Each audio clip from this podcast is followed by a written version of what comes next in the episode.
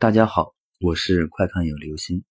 今天我们要讲的故事的名字叫做《快把你的皮给我》。小李喜欢玩游戏，尤其是喜欢一款推塔类的手游。虽然技术一般，十玩九输，但他却乐此不疲。而且游戏的时候喜欢带节奏，指挥队友，更是在输了的时候喜欢骂队友，号称嘴炮强者，也因此多次被举报封号。这天晚上，小李巴巴的守在手机旁，打开游戏，终于解封了。哥哥这次一定要晋级，谁能挡我？操作着熟悉的英雄，小李又一次的倒在了塔下。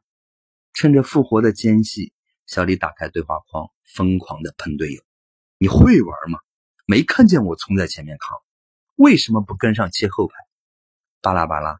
随后就是一堆骂人的简写打出去，自己不会玩，瞎充什么？装备这么差，怎么打？能不能好好说话？满嘴喷粪！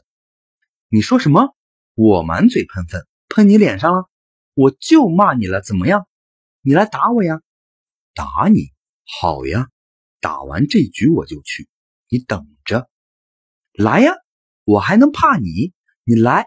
你敢来，我就把我限量版的皮肤送给你；你不敢来，你就是我孙子。地址要吗？嘿，我偏不给你，自己找吧。小李愤愤的退出游戏，又输了。还有人敢跟我对骂？知道我吵架从来没有输过吗？小李洗漱完，躺在床上渐渐睡去。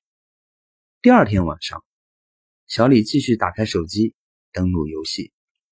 有一条私人信息发来：“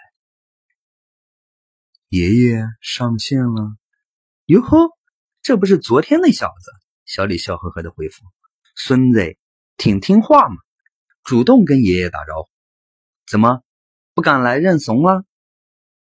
爷爷别着急，昨天没有找到你，不过快了，今天晚上我就会过来。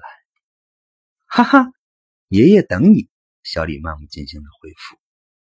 玩了几局游戏又输了，小李沮丧的关掉游戏，自言自语道：“唉，游戏虽然输了，但至少教育到了一些菜鸡，不算白玩。明天继续，争取晋级。”小李睡着了，梦里期待着匹配到一些好点的队友，顺利晋级。迷迷糊糊中，小李耳边响起了一个声音：“爷爷。”我来了，找了你好久，终于找到你了。快，快把你的皮给我吧。